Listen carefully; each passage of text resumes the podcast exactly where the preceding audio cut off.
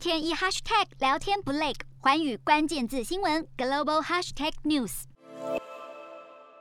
变种病毒的肆虐下，导致疫苗的需求随之上升。泰国由于原先供应短缺、注册混乱等因素，造成疫苗接种速度缓慢。